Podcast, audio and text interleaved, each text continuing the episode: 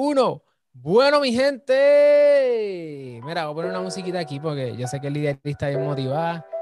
Hoy vamos a estar hablando sobre un temita bien chévere que tiene que ver con la contratación de empleados. Traje a la experta en el tema porque ustedes saben aquí en sí que Alexiomar no sabe de employment. Hay un montón de áreas que yo no sé de derecho y disculpen que hable en tercera persona, es una ridícula de parte mía. Este, que yo no sé de derecho de empleo necesariamente, hay muchas áreas que ustedes a lo mejor tienen preguntas, eh, hay asuntos que tienen que ver con la contratación de empleados, que si servicios profesionales, que si qué bono tengo que darle a mi empleado, que si puedo votar a alguien por esto, por lo otro. O sea, cuando tu negocio está creciendo, tú necesitas empezar a delegar trabajo si tú quieres crear un legacy. Y de hecho, según Forbes, en la mayor parte de las empresas comienzan a reclutar empleados a los seis meses de operación. Así que si tú estás emprendiendo y tú todavía no llevas ni seis meses, lo más seguro es que pronto vas a tener que empezar a traer gente, contratistas independientes, empleados, empleados por servicios profesionales, ese disparatito que hay por ahí. Entonces vamos a estar hablando sobre eso hoy porque de lo contrario, tu negocio se expone a grandes riesgos, a grandes pérdidas de dinero y a unas responsabilidades legales que tú no quieres asumir. Obviamente estamos en Puerto Rico, hay muchas de las cosas que hablamos que son aplicables aquí, hay cosas que son parecidas a otros estados y otras jurisdicciones en los Estados Unidos, pero es importante que prestes atención porque muchos de estos conocimientos que estamos compartiendo son de aplicación bastante general. Usted quiere asegurarse de evitar problemas con la gente y aumentar sus probabilidades de éxito. Más adelante vamos a estar hablando sobre cómo tú puedes seguir aprendiendo de esto, así que quédate hasta el final porque Lidia y nosotros el equipo de Ciclo estamos trabajando y estamos explorando distintas maneras en que te podemos ayudar a ti, posible patrono o patrono en potencia, para que tú puedas tener un equipo de trabajo sólido. Y por último, antes de seguir nosotros y comenzar con, la, eh, con el tema de hoy, estamos hoy a domingo 29 de noviembre. Domingo 29 de noviembre. Si tú nos estás viendo en live, tengo que decirte que en CID tenemos ahora mismo una oferta. Así que gracias a la gente de CID, porque el equipo creó una oferta particularmente para ti como dueño de negocio que provee servicios. Ya si vas a contratar este, un contratista independiente, todo, valga la redundancia, tenemos un, un bundle que está directamente para ti, para que tú puedas protegerte. Y obviamente, si tú quieres consultoría sobre este tema, también te vamos a dar la descripción de este video, la información de Lidari para que la puedas contactar. Así que, Lidari, ¿cómo estás en la noche de hoy? Pues contenta porque estoy contigo, llegando a tu comunidad dando la información que es bien esencial, bien importante. Como dijiste, no tenemos que, porque estamos arrancando ahora, no tocar estos asuntos de términos laborales, porque obviamente tenemos que tener la mentalidad de expansión, de crecimiento, y hay que considerar todos estos elementos antes de reclutar, estar empapados, conocer todo para que podamos administrar bien y tranquilo. ¿Administrar cómo? Confiada. Confiada. Ese es el hashtag, apúntalo por ahí. Bueno, mi gente, así que tenemos aquí varias preguntas que nos han hecho a través de, distintas, eh, de distintos acercamientos, tanto por Instagram, me las han hecho a mí en el pasado en otras entrevistas y yo las he dejado en el tintero para poder contestarlas en, en la noche o el día de hoy, dependiendo de cómo tú lo estés viendo, si grabado o en vivo. Y de hecho, a la gente que les mencioné el bundle de Black Friday, ya mañana Cyber Monday se acaba, así que si lo ves después de mañana y no está, no está. Claro está, ¿ok? Muy bien, estamos. Bueno, primera pregunta, Lidiarí. Tú que eres una experta en este tema y, yo sé que hay mucha confusión respecto a esto, porque inclusive nuestros emprendedores particularmente, si, tú que nos estás viendo eres un emprendedor que provee servicios, servicios creativos, eres diseñador, a lo mejor eres fotógrafo, eh, eres consultora y alguien te contrata y dice, bueno, tú estás conmigo, fíjate esto que interesante, tú estás conmigo como servicios profesionales. Y nosotros escuchamos mucho eso de, no, tú estás conmigo como servicios profesionales, emprendedores y emprendedoras mismos que dicen, yo doy servicios profesionales. ¿Qué significa eso? Que yo doy servicios como, ¿verdad? Servicios profesionales. ¿Qué es eso? Bueno, típicamente no, lo clasificamos como contratista independiente. Cuando nosotros estamos ante esta figura, a nosotros, eh, siguiendo el ejemplo que nos plantea, nos están contratando porque tenemos una especialidad, tenemos una certificación, tenemos un permiso para operar ciertas, eh, ciertos servicios en particular con ciertas libertades, por decirlo así.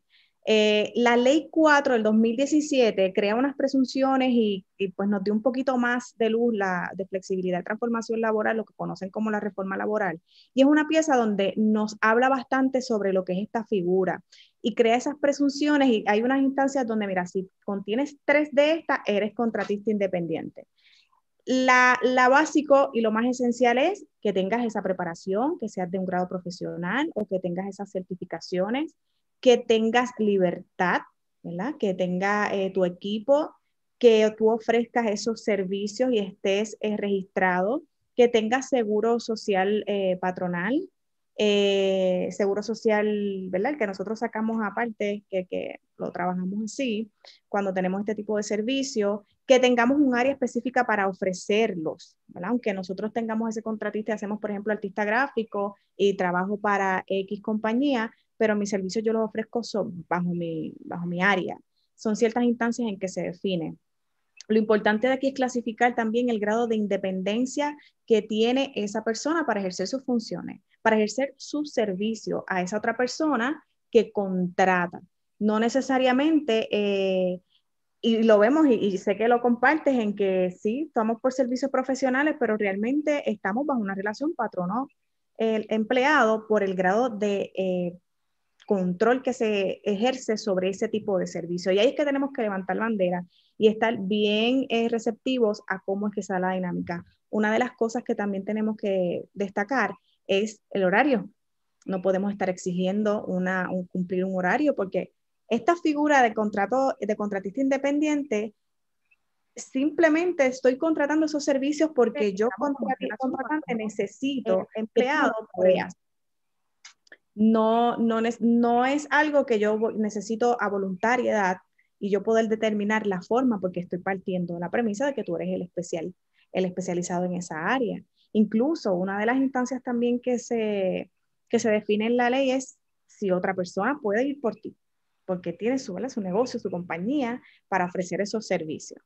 Así que hay que estar bien pendiente porque lo tenemos mal clasificado. No sé, yo me topo con muchas cosas donde Sí, somos, somos contratistas independientes, te ofrezco servicios profesionales para no pagarte nómina, para no hacerte unas deducciones, unas aportaciones, simplemente hacerte la retención del 10%, pero el grado de, de, supervisión y control sobre esa, esos servicios son demasiado. Y ahí entonces ya se va, se va eh, eh, diluyendo lo que es la figura de contratista independiente y se va creando lo que es el empleado.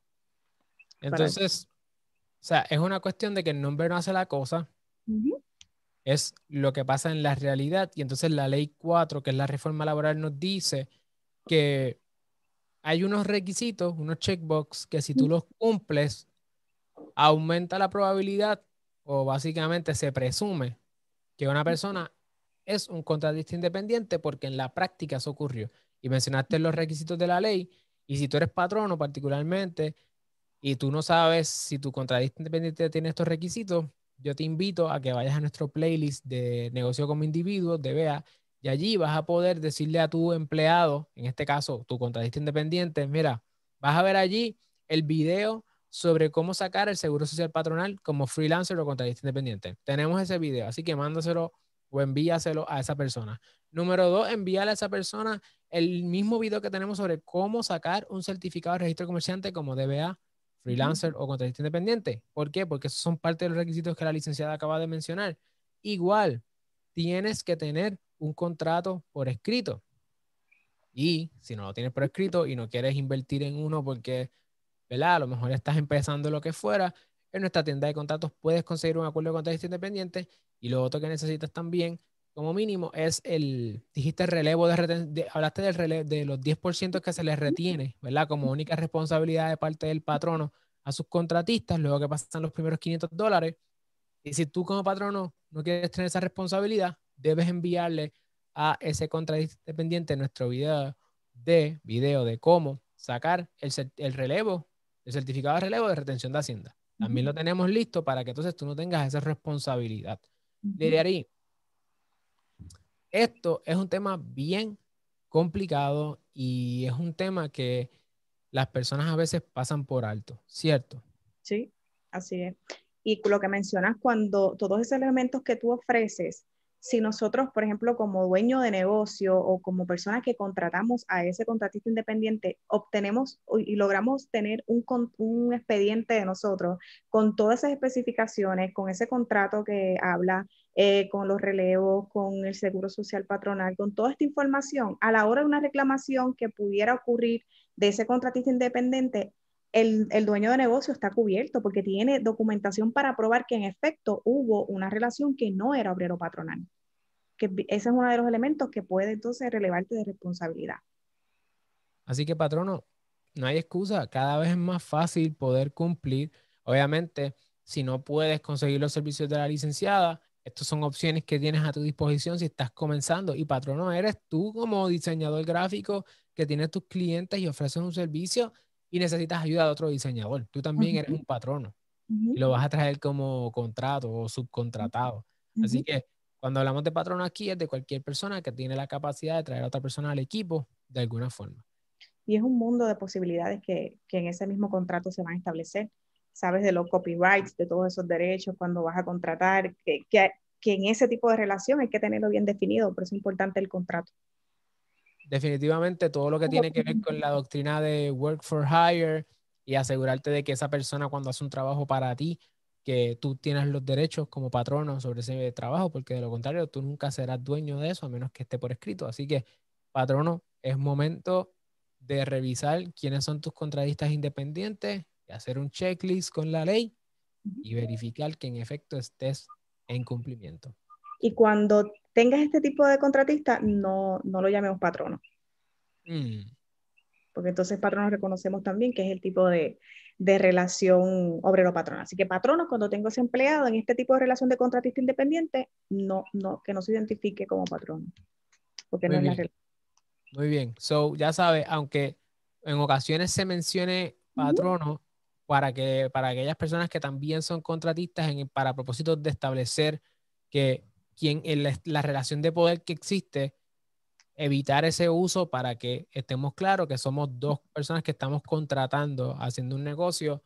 No, yo soy, aunque hay relaciones de poder, pero no en el sentido de que alguien es tu empleado. Exacto. Entonces, tenemos ahí esa cuestión, ya hablamos sobre los contratistas independientes, qué cosas necesitan, cómo aquí hay recursos gratis para tu poder trabajarlo, eh, patrono o contratista, Ahora, ¿cuáles son? O sea, si yo estoy en un escenario como ese, que tengo contratistas independientes, yo entonces necesito o no necesito un manual de empleado. Cuando tienes contratista independiente, no, porque es que tú, esa persona tiene discreción y tiene su propia eh, autoridad e inherencia para realizar las funciones o los servicios para los cuales tú contratas no debe haber un manual, o sea, no puede haber un manual empleado porque no, no vamos a reconocer que tenemos esa discreción o esa autoridad sobre él ahora. De que hay unas políticas que sí son extensivas a los, a los contratistas independientes porque están en nuestro entorno de trabajo, en nuestro negocio, sí pueden ser extensivas. Hay ocasiones donde trabajamos los, los manuales de empleado que especificamos las instancias donde es aplicable un contratista independiente. Por ejemplo, tenemos un hostigamiento laboral, un hostigamiento eh, sexual, hay unas partes donde ese empleado tiene que estar protegido de los mismos contratistas independientes, pues esas instancias sí tienen que estar contenidas y pudieran ser de alcance a ellos, pero no, no quiero aclarar que no porque ya tengo esa relación de que vas a ofrecerme servicios bajo un contrato de servicios profesionales, toma el manual, firma aquí porque el manual habla sobre procesos disciplinarios, habla sobre horarios, habla sobre licencia, acumulaciones y esas cosas pues no son, no, no son reconocidas en, en ese escenario. Perfecto. Así que no tenemos manual de empleado cuando hay contratistas, pero sí hay políticas que son aplicables. Licenciada, ¿cuáles serían algunas políticas que una persona que, es un diseñador, es un freelancer que a su vez subcontrata a otra gente, eh, es un profesional, un abogado que subcontrata para legales o, o, o a personal administrativo para alguna razón o a otros abogados también. ¿Qué políticas debería tener esta persona para evitar problemas con la ley? Bueno, eh, ese contrato que se va a redactar debe incluir todos estos alcances de estas disposiciones como te estuve mencionando, hostigamiento sexual, hostigamiento en el área de trabajo laboral, alcances sobre no discrimen, eh, porque son, son connotaciones que esa persona al estar en nuestro entorno de trabajo pudiera incurrir y al nosotros tener ese tipo de relación contractual, pues a su vez pudiéramos también eh, venir a ser llamado en alguna reclamación, ya sea por otro empleado que tenemos o por otro eh, contratista, porque se da en nuestro escenario. Así que te menciono esas algunas, también lo que son el asunto, porque también si, si estamos, esa persona va a nuestra área a realizar algún tipo de servicio, pues no vamos a querer, pues por ejemplo, eh, libre de alma, eh, que no venga con, con sustancias controladas y todas esas cosas, pero hay que, es una línea bien fina, Mal, porque este tipo de, de llamados en ley eh, estatales y federales viene a esa relación patrón-empleado porque yo necesito proveer una seguridad en el área de trabajo y demás. Eh, pero hay que verlas caso a caso porque cuando yo tengo un contratista independiente, yo parto de la premisa, volvemos, que es cambiar la mentalidad que tenemos sobre esto y establecer que yo contrato porque es que esa persona es la dura, o sea, esa persona tiene las capacidades para realizar esto y yo necesito que me haga eso a mis clientes o que me ofrezca ese servicio por mí, pero no es mío.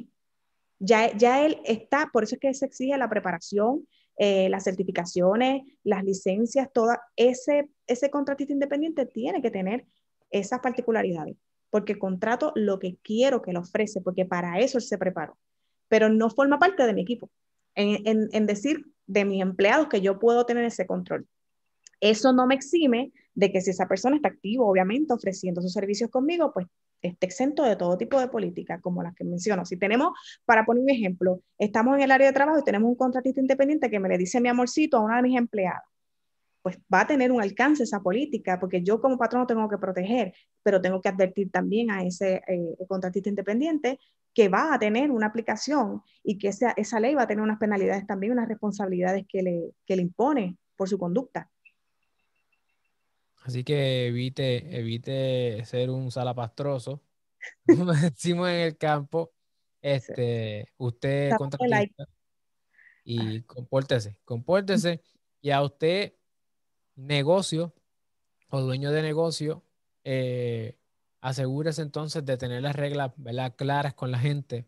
En ese mismo contrato pueden aparecer esas políticas, las pudieras tener en algún lugar respecto a políticas de de obviamente no discrimen, eh, asuntos sexuales, hostigamiento y eso. Cuestión de que nadie pueda decir que tú en ningún momento dijiste que esas cosas no se podían hacer, aunque todo el mundo lo sabe, pero díselo a la gente para evitar que nadie diga, tú no me dijiste nada. No, y es tu área de trabajo, es tu negocio y tú estableces tus normas y se las das en conocimiento a, a ellos porque van a formar parte de, sí, del equipo porque claro, son parte del equipo, lo que pasa es que no hay una relación patrón-empleado con ellos. Exacto. Son tu equipo, pero tú no tienes el mismo control que tienes sobre un empleado. y, a, cambio, ¿verdad? Se dan unas cosas, unas contraprestaciones. Tú puedes controlar, por ejemplo, si el empleado trabaja contigo. Bueno, vamos a entrar en eso ahora. So, contratistas son parte de tu equipo, pero no son empleados. Ahora, ¿qué entonces es un empleado? Ok. Un empleado es cuando subsiste una necesidad en el área de trabajo y contrata de manera voluntaria a ese, esa persona, ese empleado, para que preste funciones a, por decirte, con el control, la disciplina, la autoridad que ejerce ese patrono sobre esa persona. Y entonces la requiere bajo un horario específico, eh, unas funciones específicas, de ahí que viene la necesidad de una descripción de deberes, de establecer ese contrato, las prestaciones bien claras, qué cosas son las que se van a estar trabajando en ese entorno de trabajo, pero la realidad básicamente es contratar a voluntariedad para yo obtener los servicios que esa persona ofrece a mi empresa bajo mis necesidades. Distinto un contratista que ya es cuando él ofrece sus servicios y yo los necesito para mí porque mm. tiene unas especificaciones. Este yo contrato para que realice mis funciones de manera voluntaria. Así que es una cuestión de, de relación de poder, seguimos. sí, exacto, la autoridad. Es una cuestión que usted tiene que entonces decir, yo tengo esta necesidad en mi lugar de trabajo y te necesito a ti para que vengas a hacerlo bajo mis reglas y por eso te voy a pagar. Contratista independiente, tú tienes una capacidad que yo necesito por favor, ven a mi equipo para que me des esa, ese valor a mi negocio. Y tiene, va a tener una dirección directa del patrono. El contratista independiente no tiene esa dirección directa porque es que para e, eso es lo que le ofrece, eso es lo que él hace. No sé si, porque se me va, me, va la vida en querer explicarlo bien, de ese sentido de que no, el patrono te, te, te da esa dirección directa a empleado, pero al contratista independiente no. Por eso es que en, las presunciones y en lo que hablamos de la ley, una de las instancias es el grado de autoridad o independencia, más bien, que tiene ese contratista para realizar sus funciones, que puede hasta mandar a otro porque tiene su compañía. Es el experto. es el experto. Entonces, quiero aclarar, o sea, quiero dejarle saber a las personas que nos están dejando las preguntas en YouTube, las vamos a estar contestando, me dicen que tenemos preguntas o las vamos a estar contestando al final de las preguntas que tenemos. Así que no se vayan o si se van, pues entonces regresen y, verán al final este, las contestaciones a las preguntas que están buscando. Entonces, ya tenemos ahí dos cosas, bueno, varias cosas importantísimas sobre lo que es un contratista independiente, sobre las políticas del negocio que incluyen y que afectan a los contratistas independientes, eh, la diferencia de un contratista con un empleado, las presunciones de un contratista independiente, cuáles son algunas diferencias conceptuales que se ven en la práctica también entre el contratista y el empleado y cómo tú, patrono, te puedes proteger de que una persona venga a decir que tú, eres, que tú lo trataste como un empleado cuando eres un contratista, etc. Y de hecho, esas son cosas que a mí me ha llegado personas preguntándome, bueno, Alexio Mar, este, por lo general nosotros estamos de parte del patrono, ¿verdad?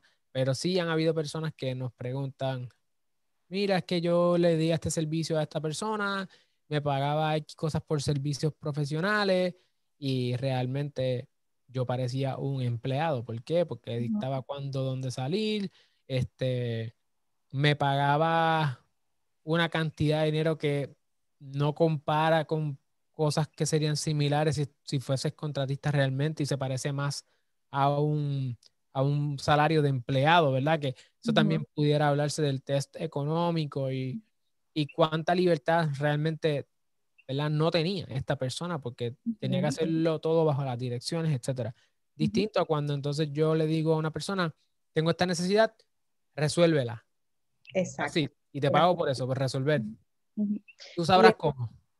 Y esto es un tema que, que, de verdad que bueno que lo tocas y le damos el énfasis, nos dedicamos a, a darle unos minutos porque, por lo menos en mi experiencia, que veo tanto patronal como el propio empleado, es que hay una, es una noción tan errada de, pues no, yo no te quiero, eh, porque buscamos la forma y por el desconocimiento lo hacemos de manera distinta, entonces tenemos a, servicios o funciones bien elementales, bien básicas, clasificadas como que son servicios profesionales. Y el mismo contrato cuando tú lo ves te dice entras a las 8 y sales a las 3 y, y tienen nombre servicios profesionales, pero entonces, como tú dices, el nombre no te hace la cosa. Entonces, lo que a mí me preocupa dentro del punto de vista patronal es las reclamaciones tan grandes que tienes que reconocer eventualmente porque clasificaste o trataste, diste un maltrato de, de la clasificación que era en sí. ¿Qué es mejor?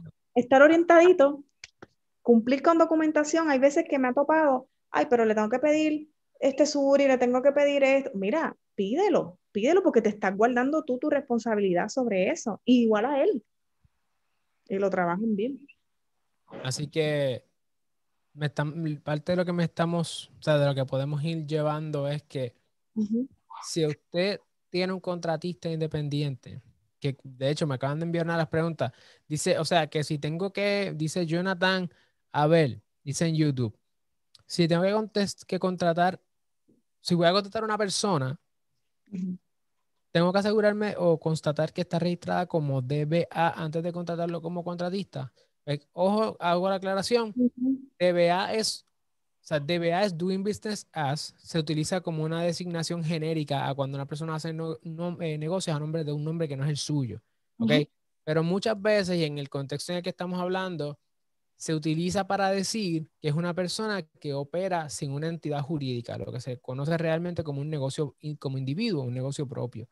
Constatar eso no significa que la persona tiene que tener el nombre comercial registrado en el Departamento de Estado. Hago esa aclaración porque la cuestión de registro en muchas ocasiones confunde.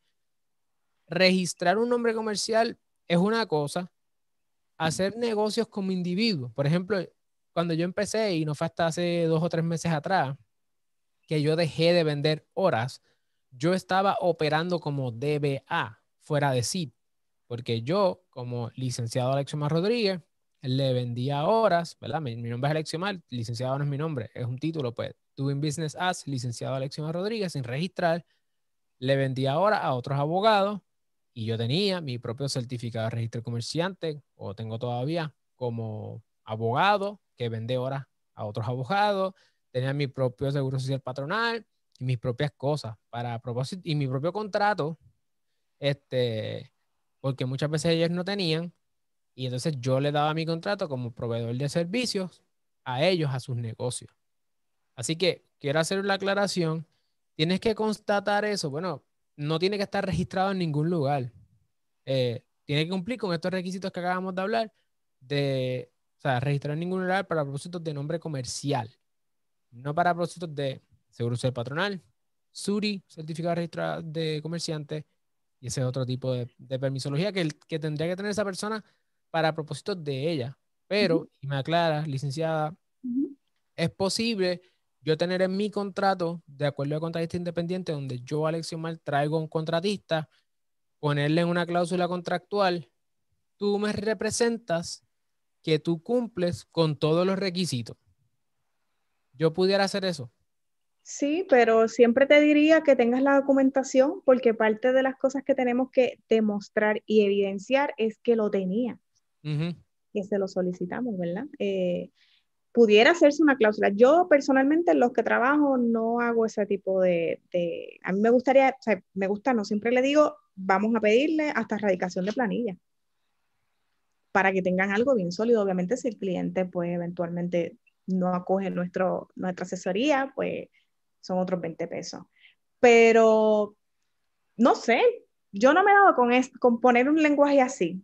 Pensando, discutiéndolo contigo, no, no, estar, no es que esté mal, se pudiera establecer, pero yo me iría más safe. Claro, es una cuestión de, riesgos entonces. y más que la ley 4 es tan clara, donde establece eh, patronal, radicación de planilla, que esté certificado, registrado como comerciante, tú sabes, yo prefiero tener el documento en mi expediente, todas esas bases. Claro, eso, eso es excelente, o sea, la mejor práctica es que usted le pida a toda la gente. Si usted tiene prisa y como mínimo, este, a los guerrilla style, como decimos, pues usted va y dice, le echa toda la responsabilidad contractualmente a la persona y que si por alguna razón la persona no cumpliera, vició el consentimiento, en toda vez que usted llegó al consentimiento contractual de ese documento a base de que le representaron que esa persona estaba en cumplimiento de ley. Obviamente, son teorías de discusión jurídica ante un tribunal, pero usted pudiera hacer como mínimo ese esfuerzo. Lo mejor es lo que dice la licenciada, pídale todos los documentos que no incluyen el registro de nombre comerciante, ni una marca, ni nada por el estilo. Ni tampoco que sea una corporación. Perfecto. Perfecto. Próxima pregunta. Hemos hablado mucho del contratista y de los servicios profesionales. Ya hablamos del empleado. Eh, si tengo empleado, ¿qué, tipos de, qué dos tipos de empleado? Bueno, vamos a hacerlo más sencillo. Si tengo empleado, ¿necesito manual de empleado? Sí. Bueno, vamos a aclarar. No hay ninguna ley que te diga que tienes que tener un, un manual de empleado. Pero obviamente nosotros como abogados laborales, eh, las legislaciones también hay muchas que te establecen que tienes que tener tus normas y tus políticas claras. En los foros tribunales nos exoneran de muchas de las responsabilidades por tener evidenciado esas normas divulgadas, promulgadas, avaladas y, y firmadas por el empleado. Así que esto ha sido, o sea, es un must. El tú tener un manual de empleado, aparte de que cumples con la puedes estar con la tranquilidad de que tienes divulgadas tus políticas y demás para efectos de ley. Tienes también una herramienta práctica para poder manejar adecuadamente a tus empleados. Si tú tienes todo divulgado, tú tienes todo claro, por lo menos es mucho más conveniente tú hacer ese approach con el cliente, con el empleado a la hora que tú tienes que darle una amonestación, que tú tienes, mira, te estás alejando de estos postulados, el manual de empleado establece que esto es lo que tenemos que hacer, tu hora de entrada, tu hora de salida, es, es literal compilar todas las disposiciones de ley y aquellas que son importantes como filosofía de tu empresa.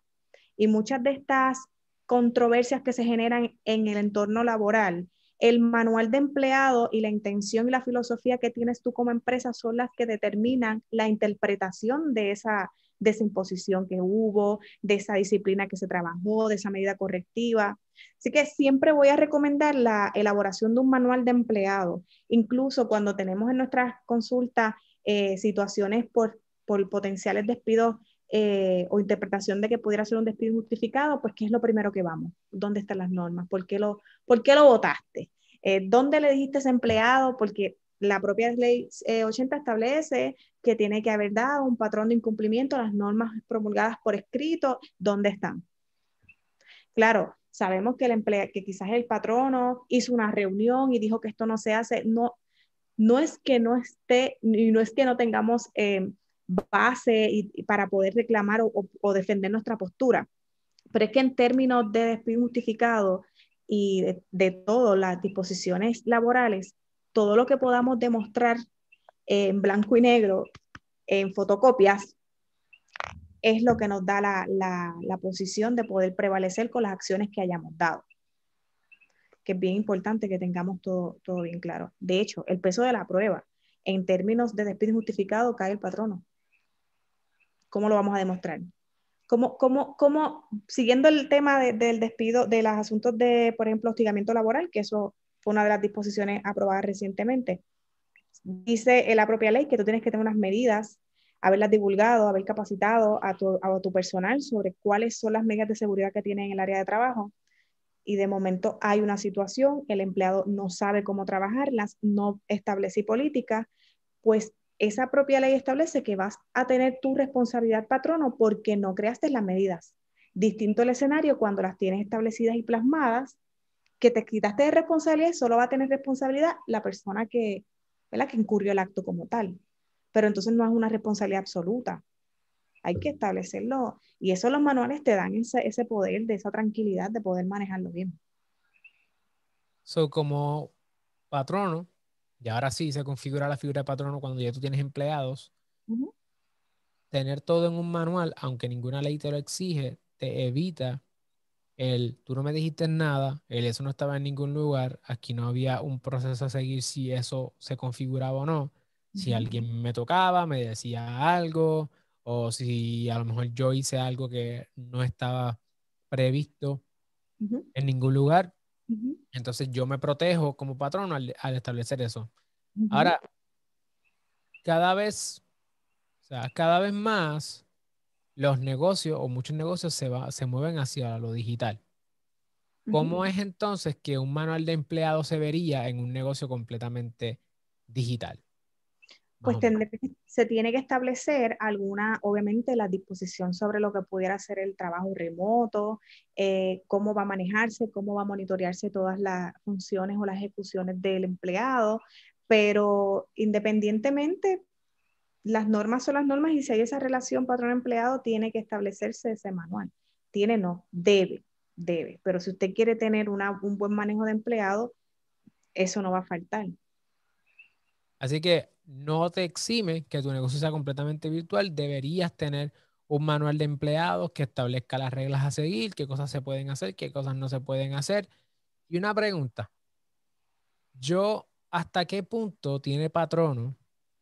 O sea, ¿hasta qué tipo de temas pudiera llegar el patrono a la hora de establecer en su manual de empleados? Por ejemplo, patrono puede exigir que una cámara esté prendida durante horas laborables. Eh, ¿Qué, cuáles son los límites de cosas que tú hayas visto? Que tú dices, mira, ya hasta aquí eh, estás pasadito o mira, te sorprendería que hasta aquí se puede.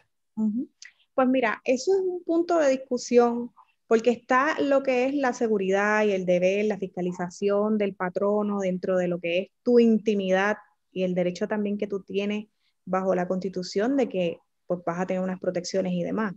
Así que aquí lo más que se ha visto es cómo se tratan de establecer unas políticas que no lacere y no vulnere ese derecho que tú tienes en tu intimidad, sin pasar por alto que estás ejerciendo un rol laboral en unas horas laborables. Si son instancias donde ya sea un poco excesivo, pues ese empleado pudiera prevalecer en algún tipo de reclamación por violación a su intimidad, a su entorno, a su derecho. Eh, pero lo que más he visto son políticas bastante claras y tocan quizás esos aspectos de una manera sólida, donde se, se justifique. Es, como un balance entre lo que es la, la obligación también de patrono de proveer esa seguridad, esa fiscalización, pero no puede irse a cruzarle entonces la, la, línea fina de lo que es tu derecho a tu intimidad en tu área, ¿verdad? en tu área personal. Pero yo no te puedo decir que taxativamente, o sea, ahí no, no puede, no puede prender la cámara. Es como nosotros entonces establecemos unas políticas claras que dentro del punto de vista patrono me exonere de responsabilidad de haber violado algún derecho y dentro del punto de vista de empleado pues lo proteja. Y también yo puedo ejercer ese rol de, obviamente, de supervisor, de supervisión y fiscalización. Así que un balance, eh, patrono debes procurar un balance. Pregunta, este, o sea, el manual de empleado yo lo debo tener aunque tenga un solo empleado. Sí, sí, Perfecto, perfecto. No, hay como que un, es cuestión, es lo mismo, son reglas de juego, sea uno, sean 20. Quizás lo que puede cambiar es alguna de las disposiciones de algunas licencias que no te aplican a empleados, a patronos que tengan menos de cierta cantidad de empleados, pero si una vez ya se genera esa relación obrero-patronal, todas estas disposiciones cobran vida y tienen que ser divulgadas y protegidas. El hecho de que tú tengas, oye, eso es una buena pregunta porque también he tenido muchos casitos donde no es que yo no tengo que tener nada de esas políticas divulgar si lo que tengo un solo empleado, pero es que la propia, las propias leyes y especialmente la que siempre te menciono, que es la de despido justificado, pues no importa y él no mira si eres un, un pequeño patrón o, eres una empresa grande. Las mismas disposiciones que tienes que cumplir, los mismos estándares al proceso de tú de, eh, despedir a un empleado, son las mismas que le aplican al que tiene mil empleados. Mm. Y lo que persigue la propia disposición es que no, e, este asunto de despedir no queda el arbitrio del patrono. Pues para demostrar que no quedó el arbitrio, ¿cómo lo vamos a, preparar y elaborar? Teniendo nuestras políticas claras, nuestra documentación, nuestras medidas disciplinas. Otro punto importante que creo que más adelante, no sé si, si salga, eh, lo que es la disciplina progresiva todo también el manual de empleado viene siendo una guía para todo ese proceso y nosotros poder demostrar que cumplimos con ese proceso. ¿De dónde surge la, medida o la disciplina progresiva? De esa importancia de darle al empleado oportunidad de que él retenga su empleo. ¿Por qué? Cuéntame, cuéntame eso de la, doctrina de la, de la, ¿cómo es la disciplina progresiva? ¿Qué es y por qué es relevante? Bueno, cuando nosotros tenemos un empleado y tenemos alguna una situación con un empleado en particular, vamos a darte un ejemplo, eh, pues tuvo una primera infracción, una ausencia, y yo ya lo despedí. Pasó periodo probatorio empleado por una sola ausencia. Aquí se mira la proporcionalidad. Y la ley 80 siempre establece el patrón de conducta eh, dentro de la exposición de motivo dentro de su razón de ser siempre busca que ese empleado tenga una retención en su empleo y de ahí es que surge este concepto de medida de, la disciplina progresiva, cuánta oportunidad, cuánto yo, si yo en efecto esa norma la divulgué y se la presenté al, empleado, si el empleado sabía que eso tenía que trabajarlo, ¿verdad? Que, que era un incumplimiento y eso vamos como por fase hay, instancias donde la gravedad del asunto es de tal proporción como es un robo, una agresión en el área de trabajo, que una, una destitución, un despido en primera instancia no requiere que haya una medida progresiva porque era demasiado vulnerable para, demasiado, ¿verdad? Eh, cuesta arriba o, forzoso el que un, patrono mantenga ese tipo de empleado conmigo porque me está incumpliendo con él, porque está incumpliendo las normas.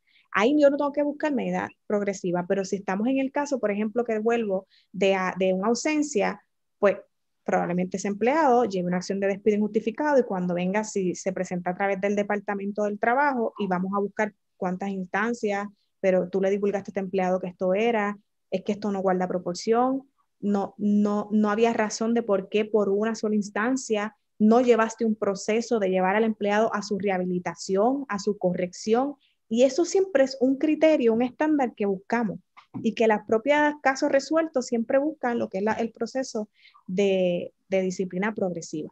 No sé si con todos estos ejemplos te lo haya explicado bien. Sí, sí, yo no puedo votar a alguien así porque sí, regla general. ese, esa razón por la cual yo puedo votar a alguien o despedir a alguien tiene que constar de manera progresiva en el manual de empleado, salvo que es una cuestión, olvídate, una bofetada que le metieron a alguien, un robo, como mencionaste, una apropiación ilegal, cosas que sean que te digan, esto es un escándalo, o sea, una persona hace eso una vez, simplemente no, no es sostenible que esa persona se quede en este lugar. Oye, y de ahí importante, creo que te mencioné hace unos minutos que la filosofía y todo lo que tú establezcas como tus objetivos, tu misión y tu visión, eso se permite que tengas una interpretación sobre lo que son tus propias normas como patrono. Si para patrono alguna de las infracciones, por ejemplo, para mí quizás una infracción del empleado no es yo le puedo dar una suspensión y una destitución, pero para otra empresa, quizás familiar, con otros valores, eso no es tolerado, pues entonces allá puede justificarse porque en tu manual tú estableciste y ese empleado sabe cuál es tu filosofía, cuál es tu base, cuáles son los pilares de tu negocio. Y de ahí, a partir de ese manual, es el que va a crear la... la... Ay, que tengo aquí una llamada. Eh, va a, a establecerse la interpretación que eso es bien importante. Si no tenemos manuales, pues tú sabes, hay, como abogado tú sabes, tenemos que estar hablando por los pelos aquí de cómo entonces se, se interpretó, por qué hice esta acción. Claro. So, aquí vamos a hacer una aclaración. Una cosa es, o sea, estas cosas no aplican a contratistas independientes. Lo voy a seguir reiterando por, porque, ¿verdad? No quiero mezclar cosas. Eh, yo sé que escuchándolo a veces uno puede decir, pero eso no. No aplica contra contratista independiente los manuales de empleados, se mencionaron al principio. Lo repito nuevamente, no aplican. Las razones por las cuales tú puedes dejar de ¿verdad? tener los servicios de una persona aparecen en el contrato de acuerdo de contratista independiente o si ese contratista te proveyó su propio acuerdo de servicio, ahí están las, ¿verdad? las razones. Y en ocasiones las razones pueden ser, ya no quiero seguir haciendo negocios contigo sin ninguna razón, pues se acabó. Y, ahí quizás hay unas notificaciones de 30 días, de 15 días, que son aspectos de cómo funcionan las cosas en el día a día. Pero esas reglas de juego tan, tan complejas como lo sería un manual de empleado, que inclusive pudiera llegar a estas cosas. Y voy a dar ejemplos, voy a dar ejemplos concretos. Han habido ocasiones, o ha habido ocasiones, donde eh, instituciones religiosas cierta, o con ciertos valores, con ciertos principios, entienden que ciertas conductas no son apropiadas en su lugar de trabajo. Simplemente no. Hay, un, hay casos, ¿verdad? Concretos de esto. No voy a dar ningún ejemplo porque no quiero levantar a nadie. So, en ese tipo de situaciones que las personas dicen, pero ¿y cómo va a ser que se despidió? Bueno, porque eso estaba como parte intrínseca del negocio, de la operación del negocio, estaba en el manual de empleado, estaba en el contrato de empleo, estaba en todos lados. Tú, le, tú llegabas al lugar y lo decía bien grande o whatever. este, y en ese lugar, ese tipo de cosas no se pueden hacer. Y si tú las haces, es una infracción a el manual de empleado. Y ahí mismo se establece qué pasa cuando eso ocurre. ¿okay? So, el manual de empleado es una extensión contractual entre el patrono, el patrono y el empleado. La pregunta que entonces yo tendría es, ¿y yo como patrono tengo que tener un contrato de empleo además del manual de empleado? O yo simplemente le digo a alguien, tú, vente, ponte a trabajar. Este es el manual de empleado, fírmalo. Bueno, en términos de la ley, no tienes una obligación en tener un contrato por escrito. Ese mismo ejemplo que diste, que lo llamaste y vente para acá, comienza a trabajar y te pago tanto, ya comienza la prestación de servicio y ya es tu empleado. Obviamente vamos a volver a, evaluar eh, el grado de autoridad, el horario y esos otros asuntos donde se ve que tienes una dirección directa de ese patrono. Ya comenzaste a trabajar, no es una necesidad, no es un requisito bajo las leyes de Puerto Rico que tengas un, un, contrato perdón, por escrito, pero obviamente es bastante o altamente recomendable que tengas ese, ese contrato, incluso se le hace una extensión y se establece el manual de empleados, hace formar parte de este contrato. El mm. contrato regula lo que es la, jornada de trabajo, lo que regula eh, el pago por salario, si exento y no exento, todas las disposiciones eh, demás, periodos probatorios, bueno, puede incluirse un montón, y volvemos al asunto de, del producto del trabajo, de quién es que pertenece, todas esas instancias, se establece ahí la exclusividad, cláusulas, bueno, si sigo por ahí para abajo, cláusulas de no competencia y demás, lealtad, que aunque tengas el manual de empleado, eh, y quizás también toques algunas de esas confidencialidades y esos asuntos en el manual de empleado, el contrato también eh, toca meridianamente claro los asuntos más importantes en torno a esa relación contractual. Ya el manual es esas reglas del juego, como bien dijiste.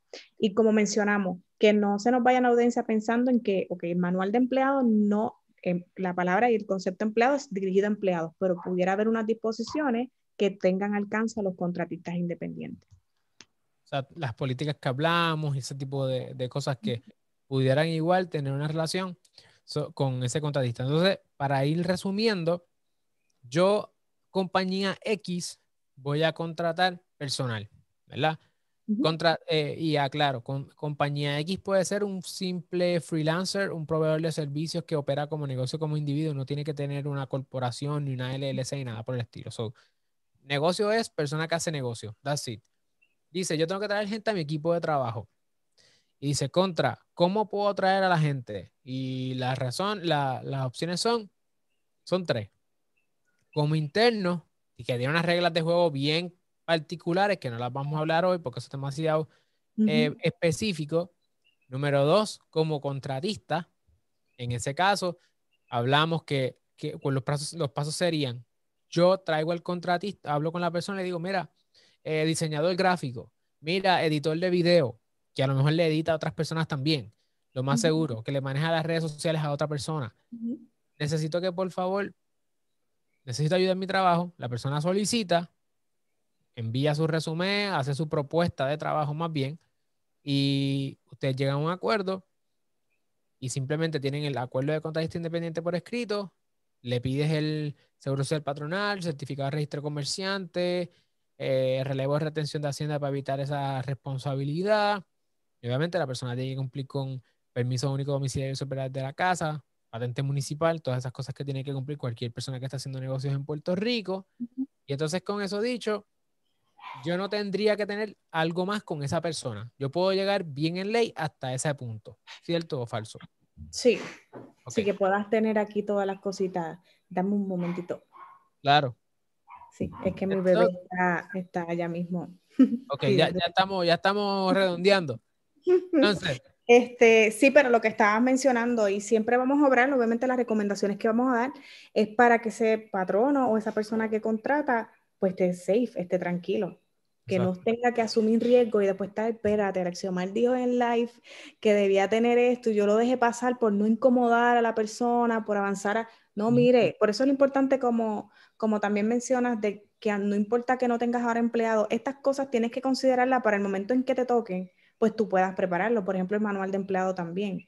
Pues ya tú vayas tocando base, vayas familiarizándote, lo vayas elaborando, vayas preparando, cuestión de que no pierdas esa oportunidad de tener ese empleado que vea que ya tú eres una persona organizada, que tú tienes todo bajo ley y que tú vas a tener un rol de patrono con responsabilidad.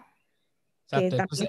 Yo, caigo mucho también en, los, en los clientes que vamos a atacar la situación porque comenzaron a operar y, y, no se dedicaron a esto y luego en el progreso del negocio es que va dándole esto dolor de cabeza porque no tienen las políticas, porque se exponen a reclamaciones, porque ya han tenido que pagar despido justificado por no haber tenido esto en orden. So, tenemos, teníamos la parte del contratista que como mínimo debe llegar hasta donde hablamos pidiéndole los documentos y lo que fuera. Eh, y obviamente la persona hasta ahí llega desde el punto de vista de mi responsabilidad como de contratando a esa persona, pero hablando de los empleados entonces, que sería una segunda opción, yo puedo como, en ese caso, sí patrono, decir, voy a traer un empleado eh, y ese empleado, yo voy a tener un acuerdo por escrito con el empleado, no le tengo que pedir seguro social patronal, ni permiso único, ni nada de estas cosas eh, que hablamos ya, sino simplemente puedo llamarlo tan fácil como eso, lo mejor sería tener un contrato por escrito y entonces tener también un manual de empleado donde se establezcan todas estas reglas de juego respecto a misión, objetivos, eh, qué cosas se pueden hacer, qué cosas no se pueden hacer. Y, es, y, según menciona, eso que se puede y no se puede hacer puede ser bastante amplio, como inclusive que si en un periodo de horas estamos trabajando, sí puedan haber cámaras prendidas, eh, Igual pudiera ser, y ahí viene la, pregunta, pudiera ser que yo pudiera hasta evitar o prohibir ciertas cosas o ciertas manifestaciones a través de las redes sociales?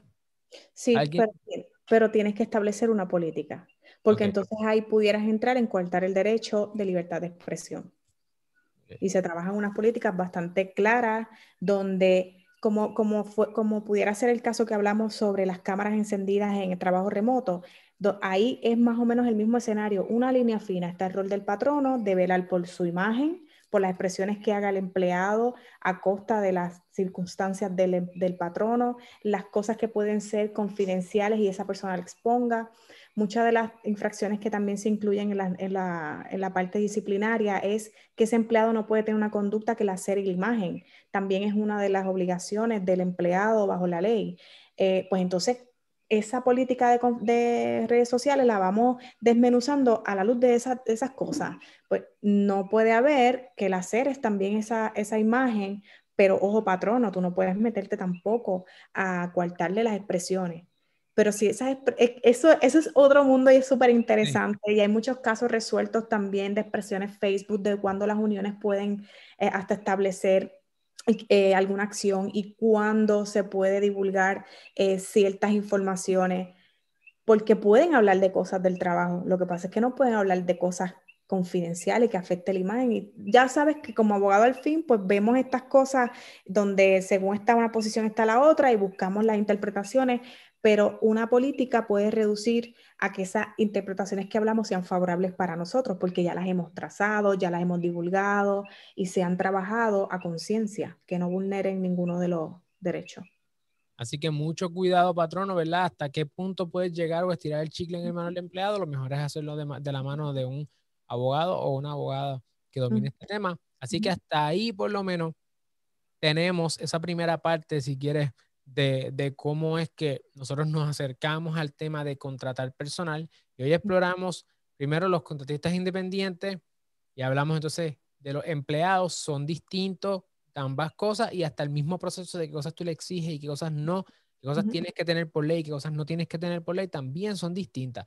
Así que vamos a, a dejarlo en esta fase. Contratistas empleados, ya en una próxima ocasión tenemos pendiente hablar sobre la diferencia entre empleados a tiempo parcial tiempo completo y hablar también sobre los empleados exentos y no exentos, porque ya tenemos por lo menos esa primera fase, ¿verdad? De las dos opciones que tienes y los documentos mínimos que tienes que ir eh, trabajando y, las, y vas a tener que exigir para estas personas. Ya después entonces empezamos, nos metemos por los empleados y los podemos eh, desmenuzar y ver qué cosas sí se pueden hacer y qué cosas no. Así que si tienen preguntas, déjenlas saber en los comentarios hablen, conecten con la licenciada, la descripción y la información, o sea, la información de ella está en la descripción de este video.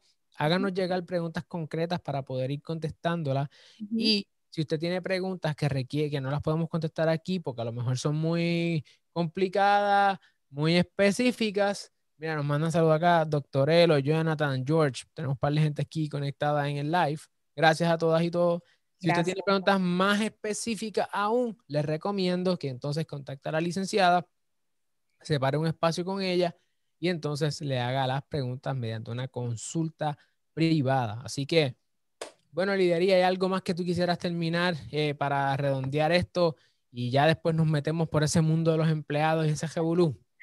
Pues que, que, no se abrumen con esta información, ¿verdad? Que lo vean como una forma de poder orientarse. Cada una de las instancias que estuvimos tocando hoy tiene su preparación, tiene, hay que planificarse, hay que trabajar unos documentos, pero lo más importante es que se tomen ese tiempo para poder buscar las herramientas y tenerlo claro, que usted domine todos estos procesos, que quizás pues en el corto tiempo en que lo trabajamos, pues zumbamos toda esta información, pero es algo que a manera de, de planificación y tranquilo, pues lo pueden trabajar y todo va a ir transcurriendo. Lo importante es que ambas figuras es para adelantar los intereses de su negocio, son herramientas que usted tiene a su disposición para poder entonces despuntar y, crecer y, mover la máquina de su negocio. Pero que no, se, no, no terminen abrumados, es lo importante. Así es, y de hecho eh, les anunciamos que estamos ahí explorando distintas alternativas para ustedes, para que puedas contratar personal, puedas adiestrar tu personal, cuidar tu negocio de tu empleado, de tu empleada, tu contratista, porque eh, estamos explorando formas en que necesitamos que tú crezcas como negocio. Nosotros necesitamos que tú crezcas, el país necesita que tú crezcas y crecer requiere unas responsabilidades con las que cumplir. Obviamente hoy estamos hablando de algunas de ellas, así que déjanos saber también si estás interesado, qué tipo de programa quisiera, eh, un curso individual, un curso largo, cuéntanos también, conecta con nosotros para poder ir eh, definiendo y diseñando algo que pueda atender tu necesidad específica. Así que nos vemos en la próxima ocasión. Gracias. Gracias.